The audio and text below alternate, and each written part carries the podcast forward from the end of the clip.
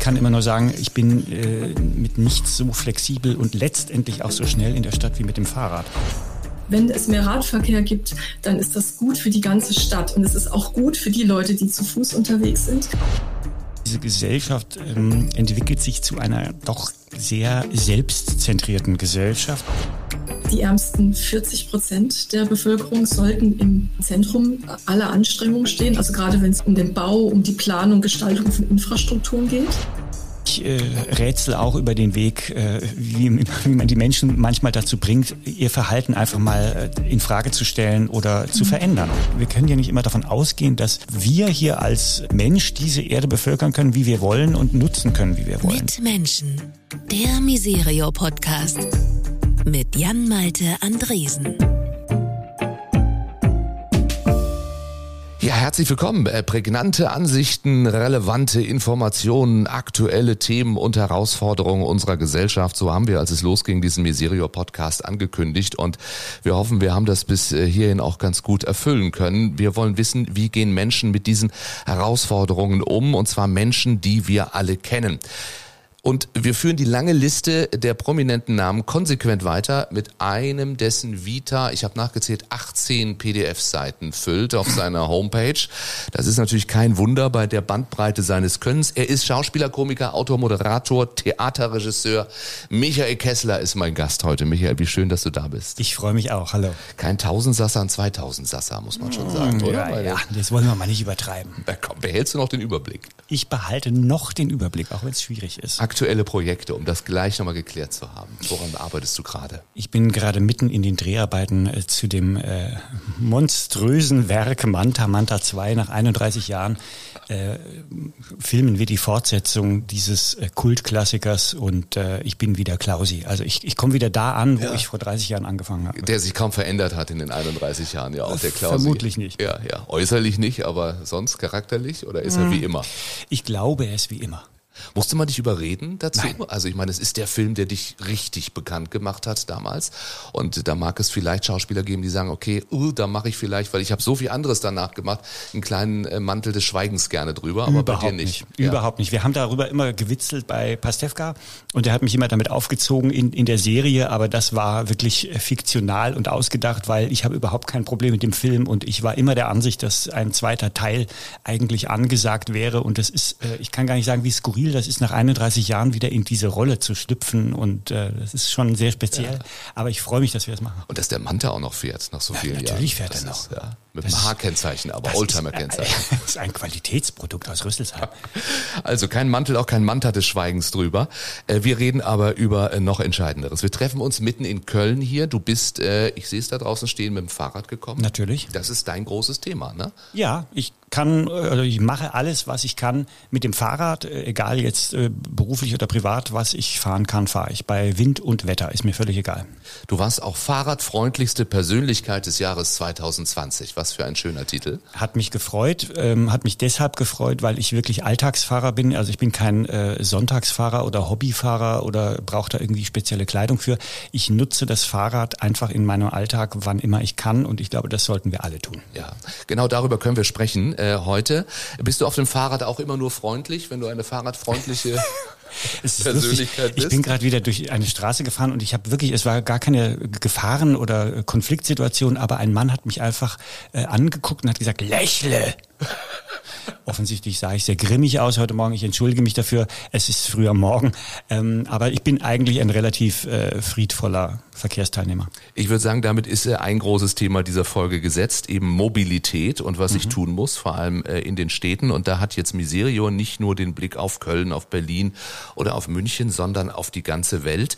Äh, urbane Transformation ist das Thema der Miserio-Expertin, die ich dir jetzt gerne vorstellen äh, möchte. Sie ist uns zugeschaltet aus dem tiefsten Bayern. Äh, Almut Schauber, Frau Dr. Almut Schauber, so viel Zeit muss sein. Hallihallo. Guten Morgen, vielen Dank für die Einladung. Wir sind beim Du einfach, ne? Beim Podcast Du. Da kennen wir nichts hier genau. in diesem Medium. Sehr gut. Almut, Michael, Michael, Almut. Hallo Almut. Wie schön, dass, dass ihr alle da seid. Äh, Fahrrad ist ein guter Anfang, Almut, für urbane Transformation, für die Stadt der Zukunft? Auf jeden Fall. Ähm, Im Mobilitätsbereich fallen ganz viele Emissionen an. Ähm, von daher können wir ganz leicht darüber nachdenken, wie wir die senken können, indem man aktive Mobilität wirklich gezielt fördert. Das ist total wichtig. Aber es geht eben um viel mehr als um nur Emissionen. Es geht um Lebensqualität in den Städten und wie wir den knappen Raum nutzen in den Städten. Ähm, Straßenraum ist sehr begrenzt und im Moment ist er sehr stark auf Automobilität ausgerichtet. Und genau das kann sich ändern.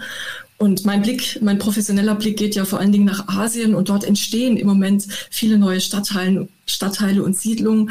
Und da geht es darum, von vornherein einer nachhaltigen, sozial gerechten Mobilität äh, den Vorrang einzuräumen. Ich möchte das an einem Beispiel deutlich machen.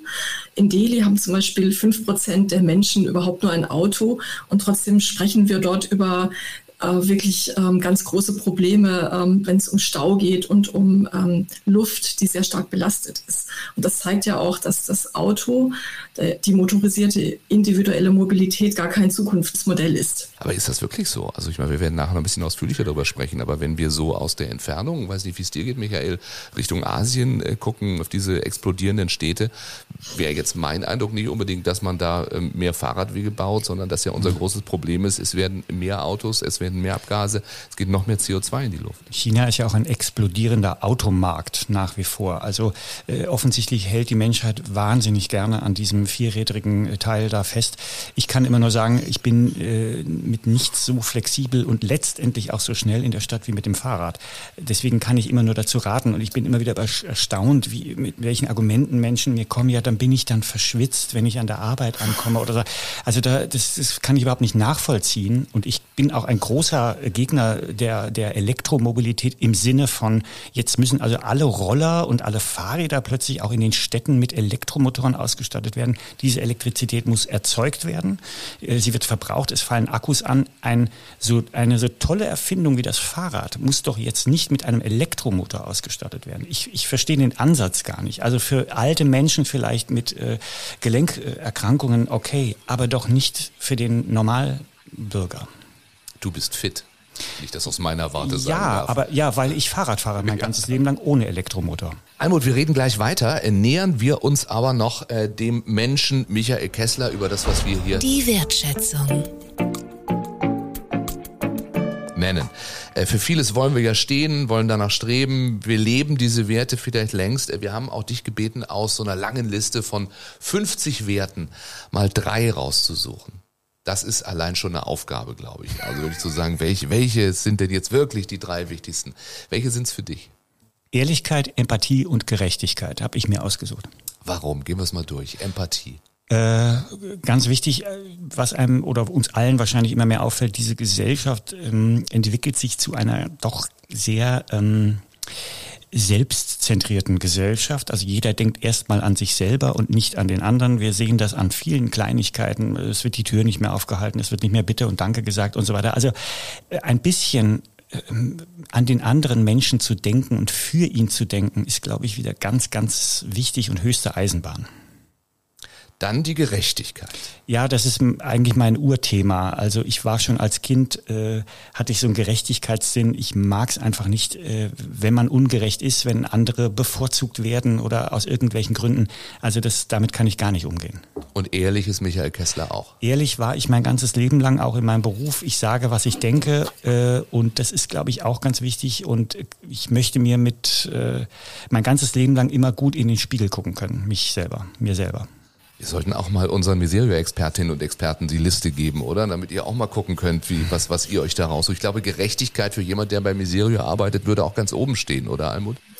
Absolut. Ähm, Gerechtigkeit ist ja der Antrieb, den wir haben, ähm, um bei Miserio zu arbeiten und auch ähm, Motivation für die Unterstützung. Und mir persönlich gibt es ähm, das Streben nach Gerechtigkeit, was ich sehen kann ähm, bei unseren Partnerorganisationen, wie die das umsetzen vor Ort mit jeweils lokalen äh, Lösungen. Das gibt mir total viel Motivation, ähm, sie zu unterstützen und äh, mit ihnen zu arbeiten. Inwieweit äh, kannst du in deinem Fachbereich, also eben dieser ähm, globalen Transformation, Transformation der Städte, bei Miserio arbeiten. Also wir, wir erleben ja Miserio als Organisation, die bei äh, Hunger hilft, die bei Wasserarmut hilft und was wir nicht alles hier schon gehört haben mit Partnerorganisationen. Aber inwieweit äh, wird Miserio in deinem Bereich tätig? Also Miserio ist eine der wenigen Organisationen, Entwicklungsorganisationen, die von Anfang an tatsächlich auch ein Augenmerk, einen Schwerpunkt auf städtische Armut hatten. Und ähm, da geht es traditionell sehr stark um Wohnraumentwicklung und den Schutz von Wohnraum für arme Bevölkerungsgruppen. Aber am Wohnraum hängen natürlich ganz viele andere Themen dran, wie wenn ich irgendwo wohne, muss ich ja auch zur Arbeit kommen. Ich brauche Zugang zu Wasser und Infrastruktur. Ähm, ich brauche Zugang zu Dienstleistungen wie Schule und medizinischer äh, Grundversorgung. Und genau das hängt alles auch an dieser Wohnraumversorgung mit dran. Und deswegen ist der Blick geweitet ähm, wir äh, haben diesen Blick auf Städte und wir sehen tatsächlich Städte als Hebel, um Gerechtigkeit tatsächlich zu erreichen. Und das ist eine neue Perspektive, die sich entwickelt. Und zwar geht es darum, einfach festzustellen, dass in Asien immer mehr Menschen in Städten leben. Mehr als 50 Prozent der Weltbevölkerung lebt in Städten. Und es bedeutet auch, dass die Überwindung der Armut natürlich in den Städten auch stattfinden muss. Genau dort, wo die ähm, wo die äh, Konflikte und die gesellschaftlichen Auseinandersetzungen auch sehr klar zu sehen sind. Mhm, auch zentriert und, äh, auf deswegen, einem Punkt ja dann. Ne? Also im Negativen, genau. aber im, im, Positiven kann man eben diese, diese Gerechtigkeitssituation eher auf so einem zentralen Punkt herstellen, wenn ich das richtig verstehe. Mhm. Ganz genau. Wie in einem Brennglas bündeln sich eben in Städten soziale und ökologische Themen. Und wenn wir die in den Städten gelöst bekommen, dann ähm, hat es auch eine Wirkung außerhalb der Städte. Deswegen sind Städte als Hebel ähm, auch eine Perspektive, die Regionen betrifft, die außerhalb der Städte liegen. Ich möchte das mal in einem Beispiel klar machen. Ähm, wenn wir jetzt zum Beispiel über E-Mobilität nachdenken, ich habe auch sehr große Zweifel, dass das der richtige Weg sein kann. Dann denken wir natürlich über Lithiumabbau nach. Und der mhm. findet auf dem Land statt und unter ganz äh, wirft, also wirft viele Fragen auf, schafft äh, ganz starke Ungerechtigkeiten, macht Landkonflikte in sehr entlegenen Regionen.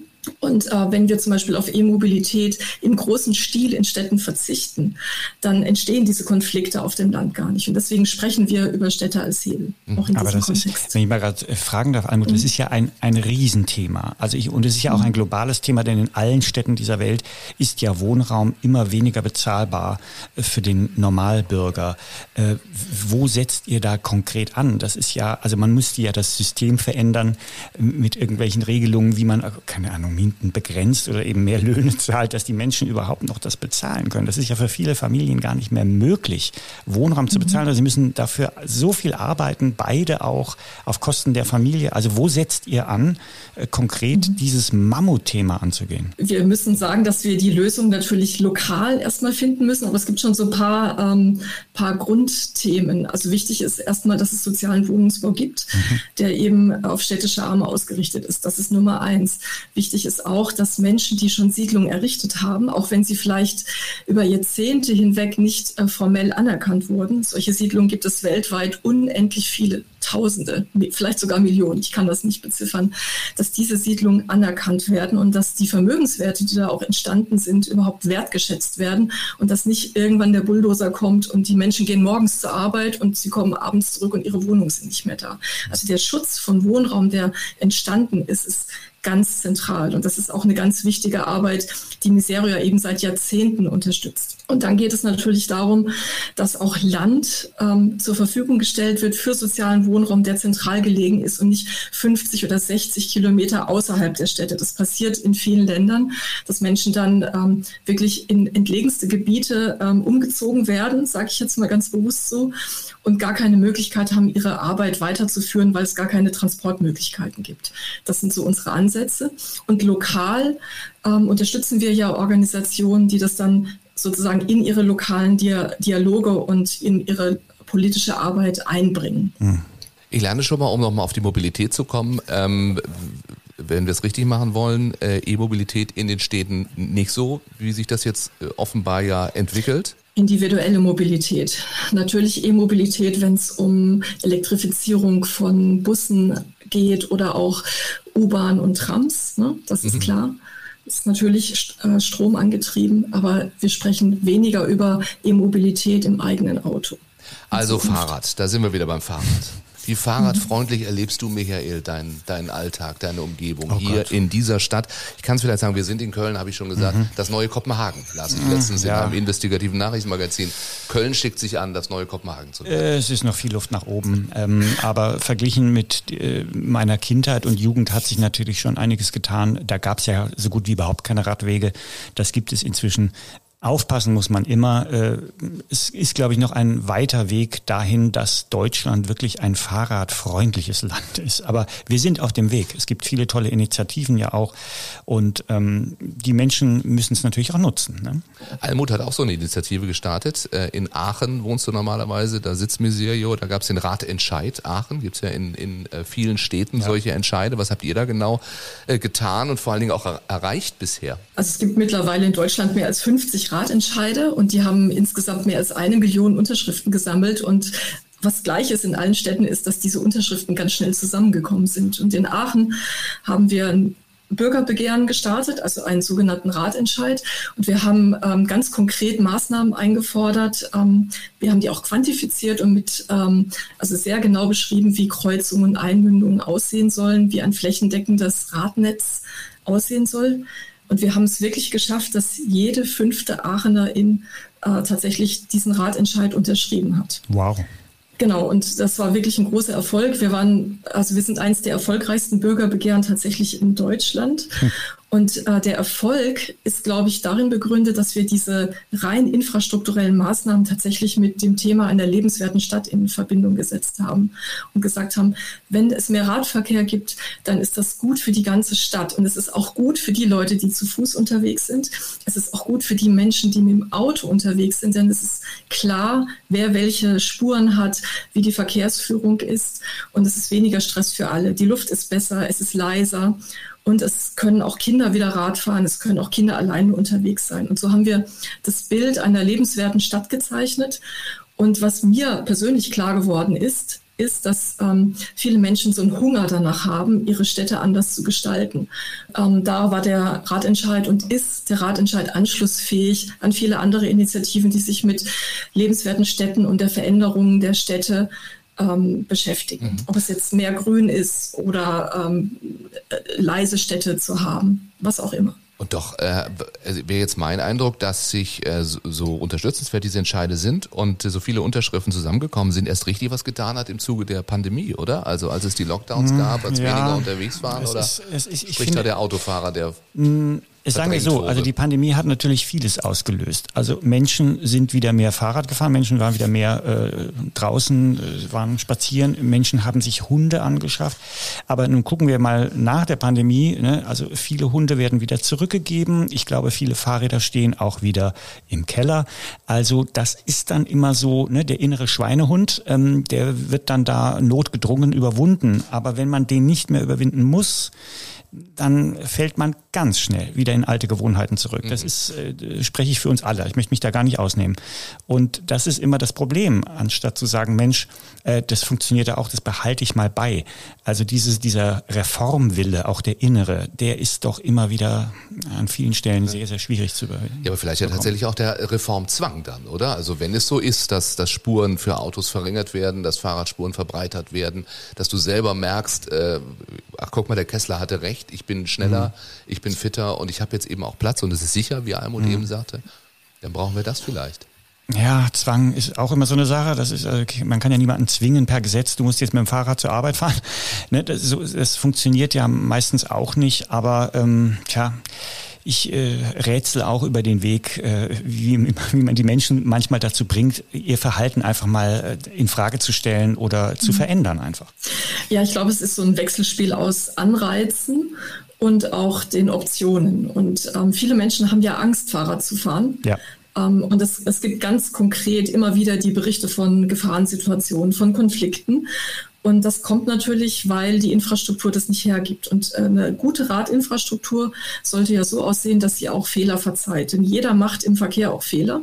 Und ähm, das ist das, was eine gute Radinfrastruktur auszeichnet. Und dahin zu kommen, dass Menschen sagen, ich fahre Fahrrad und ich fühle mich gut dabei, ich fühle mich sicher, ich traue das auch meinem Kind zu, alleine zur Schule zu fahren, das ist eigentlich sozusagen ähm, der Indikator, wo wir hinkommen müssen. Und ich glaube, wenn das erreicht ist, wenn man wirklich ohne Angst Fahrrad fahren kann, dann werden auch viel mehr Menschen dieses Verkehrsmittel nutzen. Denn ich möchte an dieser Stelle sagen, dass man das kann. Man kann ohne Angst Fahrrad fahren. Und die genau. zunehmende genau. Angst vor allem Möglichen und das zunehmende Bedürfnis, immer diese 150-prozentige Sicherheit zu haben, die gibt es sowieso nicht. Und ich, ich kann nur appellieren immer an alle, auch etwas Älteren oder die, die Eltern eben, denkt an eure Kindheit zurück. Ihr seid auch alleine unterwegs gewesen und ihr hattet kein Handy und es ist nicht immer gleich was passiert.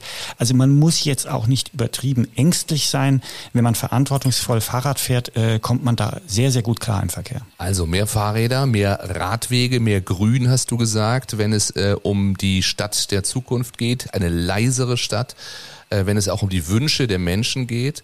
Ähm, aber ist das wirklich so? Also sind das die Wünsche der Menschen? Denn äh, mein Eindruck ist, äh, wenn es darum geht, dass Straßen äh, verkehrsberuhigt werden, dass man sagt, hier mhm. fährt jetzt kein Auto mehr, dann ist es wie damals bei der Einführung der Fußgängerzone in den 70er oder 60er Jahren.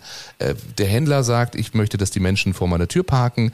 Ähm, die Anwohner sagen, ja, wie bringe ich denn jetzt meine Getränkekisten dahin? Also ist der Wunsch wirklich so groß? Also die, äh, die Erfolge, die Ratentscheide äh, erzielen, zeigen ja, dass es einen großen Wunsch gibt, ähm, sich damit zu beschäftigen, wie Städte anders sein können. Ja? Also es gibt wirklich diesen Veränderungswillen, was aber auch zu verzeichnen ist, gleichermaßen ist, wenn es darum geht, dass ähm, das eigene Auto nicht mehr im öffentlichen Straßenraum abgestellt werden kann, am besten vor dem Haus, ganz direkt vor dem Haus, und man dafür vielleicht noch nicht mal eine Parkgebühr bezahlt, ähm, dann wird es kritisch und dann bilden sich auch gerne Initiativen, die genau dieses angenommene Recht äh, verteidigen möchten. Aber es gibt dieses Recht nicht. Ähm, der öffentliche Straßenraum ist öffentlicher Raum und der wird sozusagen besetzt von Autos, die 23 Stunden am Tag stehen. Mhm. Deswegen äh, sagen viele Leute auch, das sind Stehzeuge und keine Fahrzeuge. Ähm, das, äh, das muss man einfach auch sagen, dass, ähm, dass das eine ähm, Situation ist, an die wir uns gewöhnt haben und dass wir uns oft gar nicht mehr vorstellen können, was auf diesem Straßenraum passieren könnte, wenn er leer wäre, wenn er frei von Autos wäre. Und wichtig ist es, dass man das klar macht. Und ich denke, das sind Oberbürgermeister und Oberbürgermeisterinnen wirklich gefordert, zu sagen, wir haben uns diese Ziele gesetzt. Wir möchten eine klimafreundliche, klimaneutrale Stadt werden. Das sagen ja viele Bürgermeister. Ähm, und dazu gehört eben auch, dass sich das Parkverhalten ändert, dass es äh, Quartiersgaragen gibt, dass Menschen nachdenken, ob sie vielleicht ein Auto teilen, weil es gar nicht so oft genutzt wird dass es eben auch selbstverständlich ist, dass man nicht mehr diesen Anspruch haben kann, das Auto direkt vor der Haustür zu parken. Und wenn man das möchte, dass man sich halt eine Garage mietet. Hat Michael ein Auto für alle Fälle oder sonst Bahn? Ein Elektroauto. Ein Elektroauto. Ja.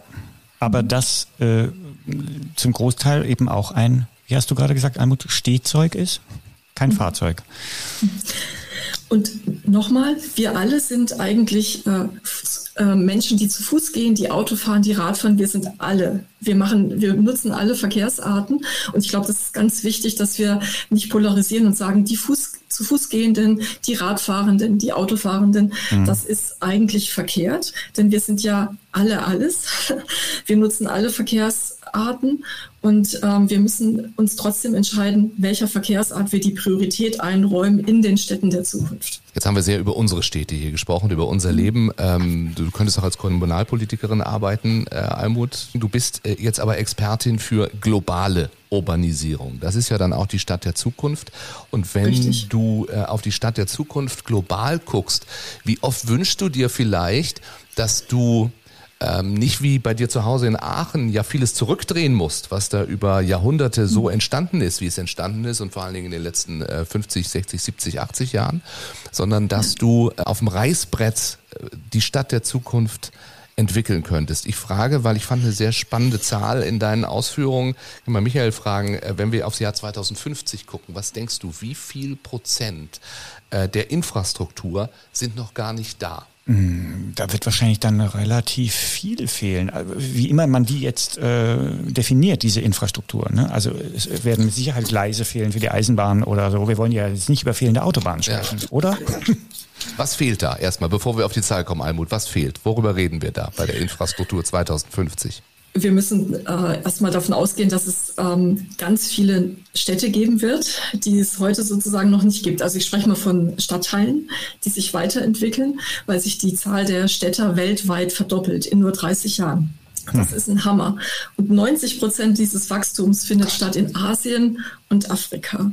Und man kann es sogar noch mal ein bisschen runterbrechen, äh, dass in acht Ländern 50 Prozent ähm, dieses globalen Wachstums stattfindet. Das ist ja Wahnsinn. Und ähm, was fehlt, ist natürlich die Grundausstattung, sage ich mal, die man braucht, um, um zu leben. Also ja. es fehlt Wohnraum, es fehlt der Zugang zu Wasser, Abwasser, ähm, Energieversorgung. Ich sage jetzt schon mal vorweg, dezentral und erneuerbar. Ähm, es fehlen natürlich auch alle Infrastrukturen, die mit ähm, Gewerbe zusammenhängen, also alles, ja. Hm. Und es, wir bauen ja auch auf, gerade in den Städten des Südens, auf einem Mangel. Das heißt, es fehlt da schon ganz viel Wohnraum. Das muss ja aufgeholt werden. Das ist das, was uns bevorsteht. Aber wir wissen ja, dass es so viel mehr städtische Bevölkerung geben wird. Und deswegen können wir uns gut überlegen, in was wir investieren und wie das aussehen kann. Mhm. Und genau das machen wir ja auch. Ähm, Lass uns erstmal die Zahlen nochmal klären, nur dass wir das kleine ah, ja, Rätsel genau, lösen, bevor wir, ja, macht ja nichts.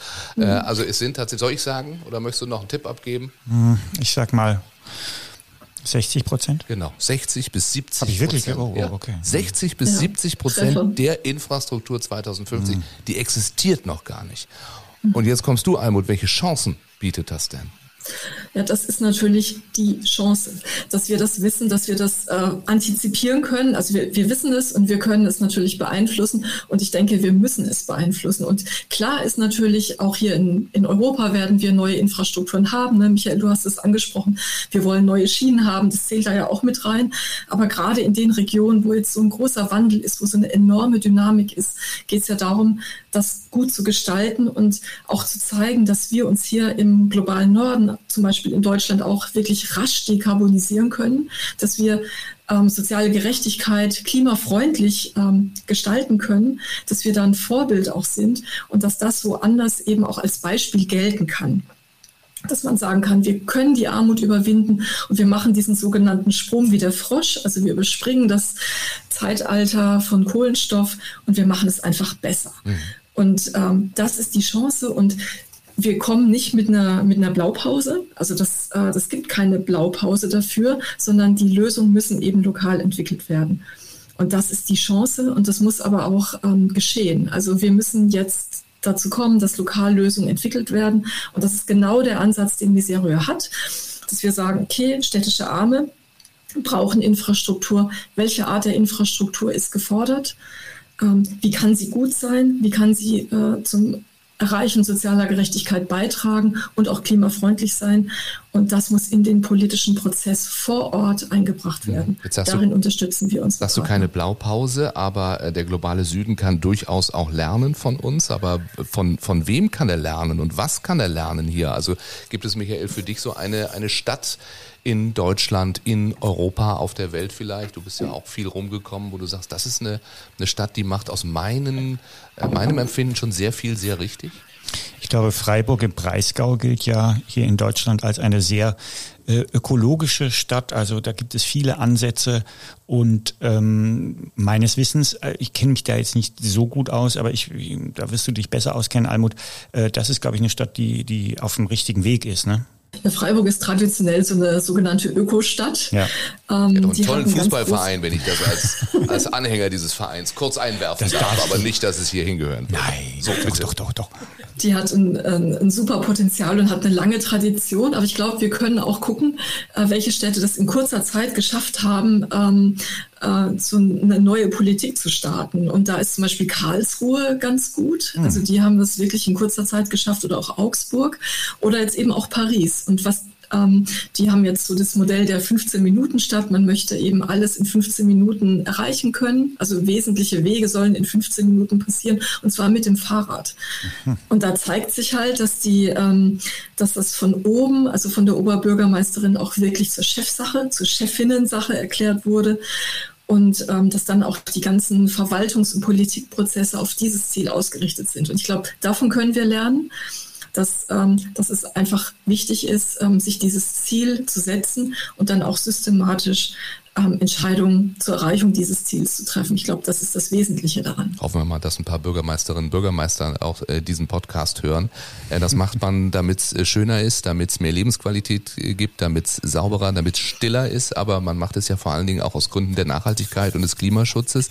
Denn was wir ja auch sagen müssen, Städte sind der Hebel der Transformation zur Nachhaltigkeit. Also das ist jetzt die Chance dabei, aber auf der anderen Seite sind Städte ja dann äh, auch die Orte, an denen äh, am meisten zur Klimakrise beigetragen wird. Und wenn es jetzt so viel mehr Städte geben wird in Zukunft, bedeutet das ja erstmal nichts Gutes, Almut. Also wenn Städte ähm, sich weiter so entwickeln, wie sie aktuell sind, in der mehr, großen Mehrzahl leider, dann ist das eine schlechte Nachricht. Oder dann wäre das eine schlechte Nachricht. Ähm, weil wir aber ja wissen, dass sich diese Städte entwickeln, ähm, weiterentwickeln, dass so viel mehr Menschen in Städten leben, ist es genau jetzt die Möglichkeit, da einzuhaken und zu sagen, wir machen es anders. Wir legen das Augenmerk bei der ähm, Infrastrukturentwicklung auf die ärmsten Bevölkerungsgruppen, damit sie auch ausreichend versorgt sind. Die ärmsten 40 Prozent der Bevölkerung sollten im ähm, Zentrum aller Anstrengungen stehen, also gerade wenn es um die ähm, um den Bau, um die Planung, Gestaltung von Infrastrukturen geht, dann sind es die armen Bevölkerungsgruppen. Und ähm, darüber hinaus kann man auch sagen, dass viele ähm, Infrastrukturen, die armen Bevölkerungsgruppen primär zugutekommen, eben auch gut für Städte insgesamt sind. Also zum Beispiel Arme sind gerne zu Fuß unterwegs und auch mit dem Fahrrad, weil die Kosten eben überschaubar sind. Ähm, da kann man die Infrastruktur anbieten und ähm, das wird auch von anderen Bevölkerungsgruppen angenommen. Das heißt, es sind eigentlich Ziele, die miteinander ganz eng verbunden sind. Und genau darauf ähm, sollen wir das Augenmerk lenken. Und ähm, das ist auch unsere Aufgabe hier in Deutschland, dass wir, ähm, wenn es um staatliche Entwicklungszusammenarbeit geht, die von Deutschland aus gemacht wird oder auch im Rahmen der EU, ganz genau hingucken und sagen, okay, ist das armutsgerecht, überwindet das soziale Ungerechtigkeiten und ist es auch klimafreundlich. Was ich interessant finde, Almut, ist also die Betrachtung von euch, was mich interessiert ist, ähm, also ihr rechnet mit diesem, mit diesen äh, Städten, die noch in der Zukunft entstehen werden. Jetzt kann man aber sagen, zum Beispiel, äh, was wir gerade in Norditalien sehen. Also äh, mhm. das Wasser ist weg. Das sehen wir ja auch in Kalifornien. Also es wird ja unter Umständen in absehbarer Zeit auch Regionen geben, die eigentlich gar nicht mehr bewohnbar sein werden. Also fließt, fließt sowas in eure Modelle, in eure Überlegungen mit ein, dass man sagt, vielleicht ist in bestimmten Regionen gar nicht mehr Leben möglich. Ne? Oder die, die, es wird eine mhm. große Migration einsetzen. Die Menschen werden dann aus Kalifornien, aus diesen, aus Las Vegas wegziehen, weil dort man gar nicht mehr leben kann, das Wasser nicht mehr vorhanden ist. Hat das einen Einfluss mhm. in eure Überlegungen, der Klimawandel und so weiter? Genau, also der Klima, die Klimakrise ist sozusagen ein Ausgangspunkt dieser Überlegung, weil Städte ja eben auch so ähm, so viel Energie brauchen im Moment mhm. noch und eben auch ganz maßgeblich beitragen zur Klimakrise. Also ungefähr 70 Prozent der energiebezogenen CO2-Emissionen kommen aus Städten und genau das muss sich ändern. Deswegen sind ja eben Städte auch Orte der Veränderung. Und was wir auch sehen, ist, dass Städte gerade in Asien, ich spreche jetzt mal für Asien, ähm, sehr stark von der Klimakrise betroffen sind durch den Anstieg des Meeresspiegels und dass wir davon ausgehen können, müssen. Also Projektionen zeigen, dass das viele große Städte auch Landflächen substanziell verlieren könnten. Ja. Also ich spreche hier von Kalkutta oder Mumbai oder auch Manila, große Flächen. Und ähm, zum einen geht es natürlich darum, dass wir wissen, dass arme Siedlungen oder Siedlungen von städtischen Armen häufig in Gefahrenzonen liegen, ähm, dass die geschützt werden müssen. Ähm, dass es aber auch darüber hinaus natürlich darum geht, äh, zu fragen, wie weit kann eine ähm, Siedlung überhaupt, überhaupt geschützt werden? Und wenn das nicht mehr möglich ist, was wären dann die Alternativen? Mhm. Und natürlich wissen wir, dass zum Beispiel in Indien bis 2030 ungefähr 30 große Städte vermutlich kaum noch Trinkwasser zur Verfügung haben werden. Also Wahnsinn. Also das sind Wahnsinn. große Fragen, die da auf dem Tisch liegen, wo wir eben auch versuchen, die in diesen zivilgesellschaftlichen Diskurs ähm, und dadurch in die politischen, zu den politischen Entscheidungsträgern eben auch zu bringen und armutsfreundliche Lösungen dann auch einzufordern und auch selbst vorzuschlagen. Wirklich Wahnsinn, ne? was für Herausforderungen. Also unser Eins ist äh, dankbar und froh, wenn er es schafft, weiß nicht, die kleine Stichstraße Verkehrs zu beruhigen oder dass ein neuer Radweg mhm. entsteht, so wichtig wie das ist, das haben wir gerade besprochen. Mhm. Aber das sind ja Herausforderungen, da raucht dir ja der Kopf. Allerdings, ja.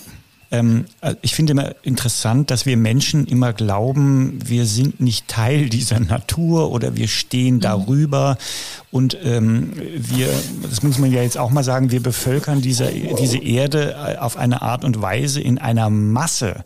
Und was du auch gerade gesagt hast, Almut, also die, die Vorausschau wird ja nicht besser. Es werden natürlich immer mehr Menschen und dort sind natürlich, uns sind Grenzen gesetzt. Das müssen wir auch erkennen als Menschen. Wir, wir können ja nicht immer davon ausgehen, dass wir hier als äh, Mensch diese Erde bevölkern können, wie wir wollen und nutzen können, wie wir wollen. Wir sind ein Teil dessen und ich finde das so erschreckend, dass wir das so oft vergessen und glauben, wir stehen da drüber. Also wir können alles beeinflussen und das Wetter oder, oder wir machen das schon und es reicht schon und das Wasser, das kriegen wir dann woanders her. Irgendwann ist halt Feierabend. Ne? Also die Veränderung an der kleinen Stichstraße, ja, das ist, äh, ne, was du gesagt hast, ja mal, das ist viel Arbeit, aber es muss einfach, äh, es muss passieren. Also wir müssen hier einfach vorangehen. Das mhm. ist Solidarität auch mit dem globalen Süden. Ähm, wir, äh, wir haben ein sehr ressourcenintensives Leben ähm, und wir, wir konsumieren auch sehr viel Energie. Und ähm, alles, was dazu beiträgt, umweltschonender zu leben, ist ein wichtiger Beitrag, den wir leisten können. Und dafür können wir uns entscheiden. Und das äh, sollten wir auch von der Politik wirklich einfordern, dass nachhaltige Lebensstile auch ganz gezielt gefördert werden, auch hier in Deutschland. Genauso wie es unsere Partner eben auch einfordern im globalen Süden das, das ist einfach zentral. Also wir, wir müssen hier vorausgehen, wir müssen runter von, unserer, von unserem ressourcenintensiven Lebensstil und auch von unserem hohen Bedarf an Energie. Mhm. Das ist ganz klar. Ja, Verzicht und Bescheidenheit ist nicht gerade in. Ne? Ja, wir werden es jetzt vielleicht lernen müssen. Ja, das ist sehr spannend, dass wir jetzt fast offensichtlich ja durch äußere Einflüsse wieder, es ist jetzt nicht die Pandemie, es ist äh, der Ukraine-Krieg, die Energiekrise wiederum gezwungen werden von außen ähm, äh, etwas zu tun oder einzusparen. Das ist immer interessant. Ne? Der Mensch reagiert halt dann immer erst, wenn es äh, eigentlich kurz nach zwölf ist oder ganz kurz vor zwölf. Vorher passiert nichts. Ne? Die Stadt von morgen wird unsere Zukunft gestalten. Das hat äh, Kofi Annan, der frühere UN-Generalsekretär, mal gesagt. Ähm, ist das nach allem, was wir jetzt von dir gehört haben, Almut, und was du von Almut gelernt hast, Michael, äh, und nach deiner Expertise, eher eine hoffnungsvolle oder eine hoffnungslose Botschaft? Also es ist eine sehr hoffnungsvolle Botschaft, weil ähm, Städte ja ähm, Gebilde sind, in denen man mit ähm, Maßnahmen sehr viele Menschen erreichen kann. Das heißt, wenn wir über die Überwindung der Armut nachdenken, ähm, können wir das in Städten sehr gut schaffen, weil ähm, eine Infrastruktur eben ganz viele Menschen erreichen kann. Und ähm, in Städten kann man eben die Hebel sehr gut setzen und man muss sie aber auch setzen. Und da wir ja wissen, wie wichtig Städte sind, können wir sie auch setzen. Und wir wissen, auf welche Sektoren es ankommt. Es kommt auf die Energienutzung an, die eben dezentral und erneuerbar sein muss. Und es kommt auf äh, nachhaltige Mobilität an.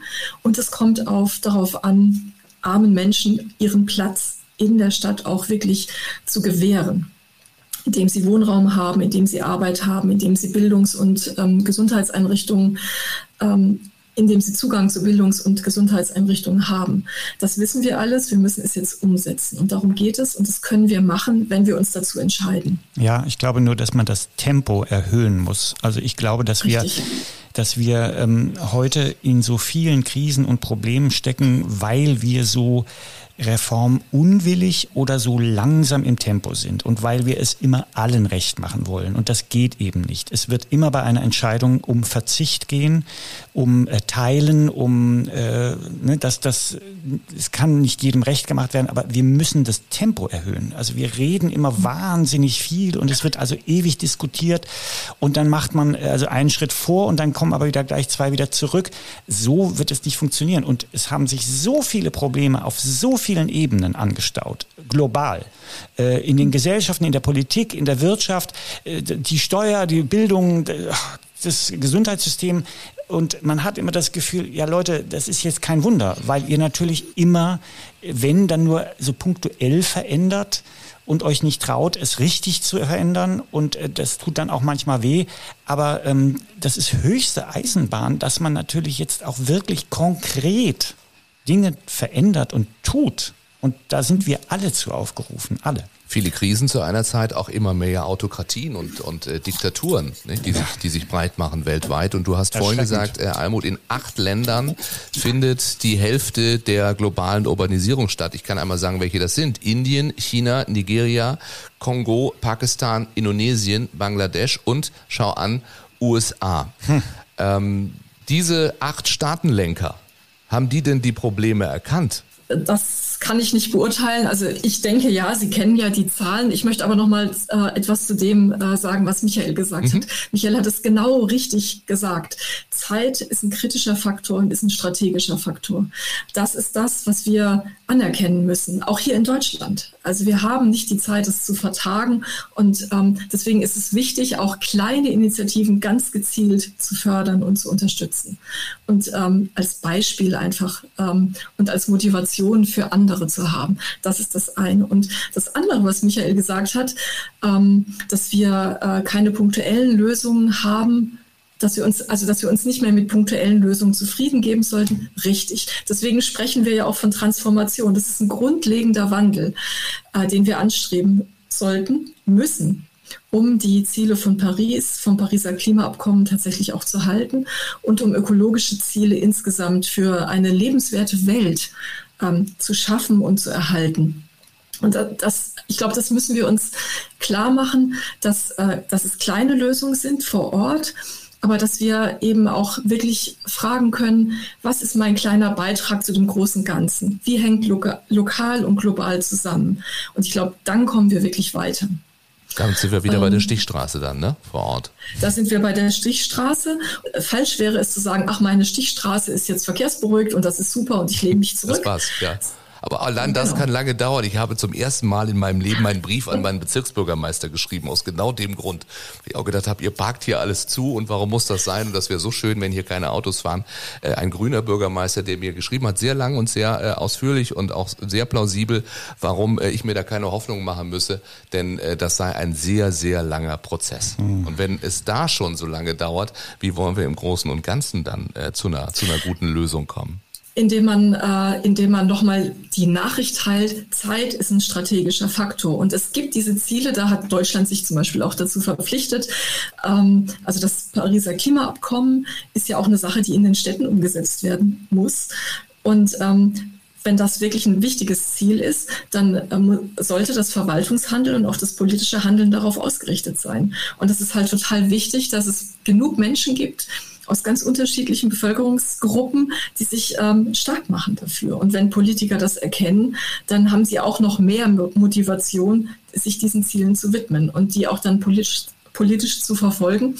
Und nochmal, Paris zeigt ja eben auch, wie schnell das gelingen kann. Also dass ähm, große Straßen innerhalb von einem Jahr zu Fahrradstraßen werden, die man noch als Autobahnen kennt. Das, ist, äh, das zeigt ja, dass der Wandel möglich ist. Und das sollte uns Motivation sein.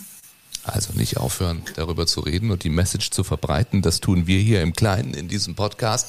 Das tut Michael Kessler als Prominenter. Wie wichtig ist es überhaupt? Ich meine, wir sind in einer Zeit, die Komfortzonen wackeln, um es mal so zu sagen. Äh, und wir haben jetzt allein ja in diesen 40 äh, Minuten, die wir reden, so vieles gehört, was es anzugehen gibt und worüber man den Kopf schütteln möchte oder vielleicht den Kopf in den Sand stecken schon fast möchte.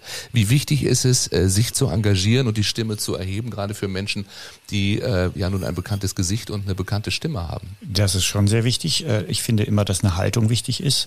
Äh, gerade in meinem Beruf, ähm, es geht ja hier nicht nur um äh, Show, Party und die Glitzerwelt, sondern ähm, es geht noch um ganz viele andere Dinge, auch in unserem Bereich, zum Beispiel die grüne Produktion, die grüne Filmproduktion und so weiter. Wie können wir nachhaltig drehen und so weiter, ohne dass Müll entsteht und so weiter und so fort. Das sind Themen, die es auch bei uns gibt. Aber ich muss nochmal Almut beipflichten. Es fängt natürlich immer bei einem selber an, ob man sich engagiert oder wie man sich engagiert, aber auch schon im Kleinen. Also ich bin ein Mensch, wenn ich aus einem Zimmer gehe, mache ich das Licht aus und ich gehe sehr, sehr ähm, kostbar mit Wasser um. Also dass ich weiß, dass das ein kostbares Gut ist und ich dusche nicht zwei Stunden und ich äh, fahre innerdeutsch nur Zug und fliege nicht und ich fahre Fahrrad. Also ich, ich gucke wirklich in meinem Alltag, wo und wie ich äh, da ein Teil dazu beitragen kann. Und ich finde, das ist auch wichtig, immer wieder zu sagen und äh, den Menschen mitzuteilen, dass, dass das bei uns selber anfängt. Und äh, man muss jetzt nicht andauernd nach äh, Asien fliegen oder dahin fliegen und diese ganzen Flugreisen, ähm, die jetzt ja auch schon wieder auf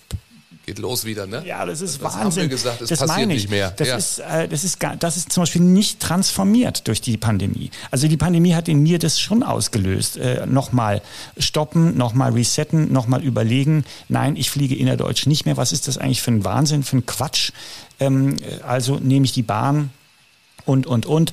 Also äh, das, man darf natürlich auch dann nicht immer wieder in dieses alte Verhalten zurück und in diese Bequemlichkeit und so, wie wir es immer gemacht haben. Das, das geht nicht. Und wir dürfen auch nicht anfangen, jetzt permanent zu delegieren. Also wenn es Benzin äh, teurer wird, muss mir der Staat Geld dafür bezahlen, dass ich das besser bezahlen kann. Ich finde das eine sehr bedenkliche Entwicklung. Also es herrscht ein Krieg in Europa, das muss uns allen klar sein und auch da werden wir alle in irgendeiner Form unseren Beitrag zu äh, leisten müssen oder darunter leiden. Wir können auch nicht erwarten, dass der Staat jetzt alles bezahlt und uns gibt. Und äh, also Benzin zu bezuschussen, das finde ich sowieso sehr fragwürdig, muss ich sagen. Äh, und äh, es fängt dann bei einem selber an. Dann muss man eben weniger Auto fahren und das ist ja auch interessant zu sehen, dass das überhaupt nicht zurückgegangen ist. Ne? Mit dem steigenden Benzinpreis ist es äh, nicht dazu gekommen, dass Menschen weniger Auto fahren. Muss man natürlich sagen, wir reden über Städte und die Entwicklung der Städte und äh, viele Menschen, du hast es vorhin selber gesagt, haben gar nicht mehr die Möglichkeit, in Städten zu wohnen, weil sie sich hier nichts leisten können. Dann das ist auch wieder richtig für die Berufspendler. Das ja. ist auch richtig und äh, natürlich jetzt werden Menschen sagen, das kann der Kessler ja sagen, der kann sich das Benzin leisten, aber die Menschen, die sich das nicht leisten können, was ist mit denen? Und das ist ja auch völlig richtig. Das habe ich ja auch im Blick. Ich, ähm, ich möchte nur sagen, es, es kann jetzt nicht passieren, dass, dass der Staat alles. Wir werden, wir werden darunter, wir alle müssen wir unsere Beiträge jetzt Beiträge dazu leisten, dass wir da irgendwie durchkommen und wir werden sehen, was in diesem Winter passiert. Wir haben noch eine kleine ähm, Rubrik zum Schluss. Wir nennen es den Hebel.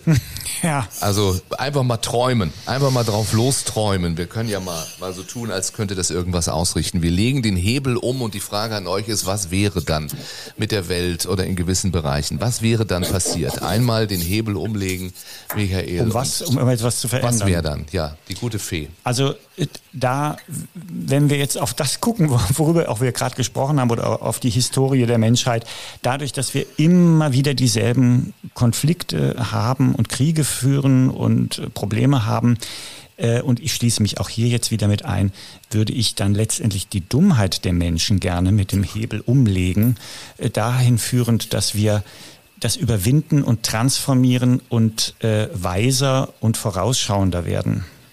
Empathischer, ehrlicher und gerechter. Ein schönes Ziel. Almut, dein Hebel?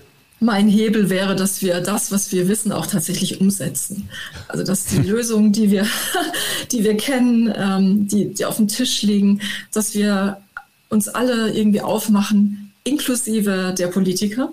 Die müssen wir immer daran erinnern, dass sie das tun müssen. Ähm, ich glaube, wir müssen selber was tun in unserem Umfeld, aber genauso wichtig ist es eben auch, äh, ähm, das nach außen zu vermitteln, dass Politik in der Verpflichtung ist, ähm, zu handeln dass wir die Lösungen einfach umsetzen, dass wir die Hebel, die wir kennen, tatsächlich ähm, anwenden und dass wir Zeit als strategischen Faktor sehen. Das sind für mich die Hebel, die ich gerne, ähm, die ich sind gerne. gleich mehrere bei der Es sind gleich mehrere bei der Almut, Recht aber, hat sie. aber sie hat in jedem Recht und wir, wir geben dir, gestatten dir einfach vier oder fünf Hebel. Ja. Und wie schön wäre es, wenn das klappt. Das äh, nehme ich zum Anlass, nochmal meinem Bezirksbürgermeister zu schreiben. Es fängt im Kleinen an, hast du gesagt. Michael macht's wie immer, er schwingt sich auf sein Rad. natürlich. allerdings dann auch in einen Manta, der hoffentlich nicht so viel fährt in Sachen Klimakrise. Hoffentlich Ja? kriegt er einen Elektromotor. Ja. Wir freuen uns auf Manta Manta 2. Michael, vielen, vielen Dank für deine Zeit. Ich bedanke mich. Almut, danke für dein Engagement und äh, das war ein sehr inspirierendes Gespräch. Danke euch beiden. Danke. Dankeschön. Das war Mit Menschen, der Miserio Podcast. Mehr über die Arbeit von Miserio für Menschen in Not und wie auch du helfen kannst auf miserio.de.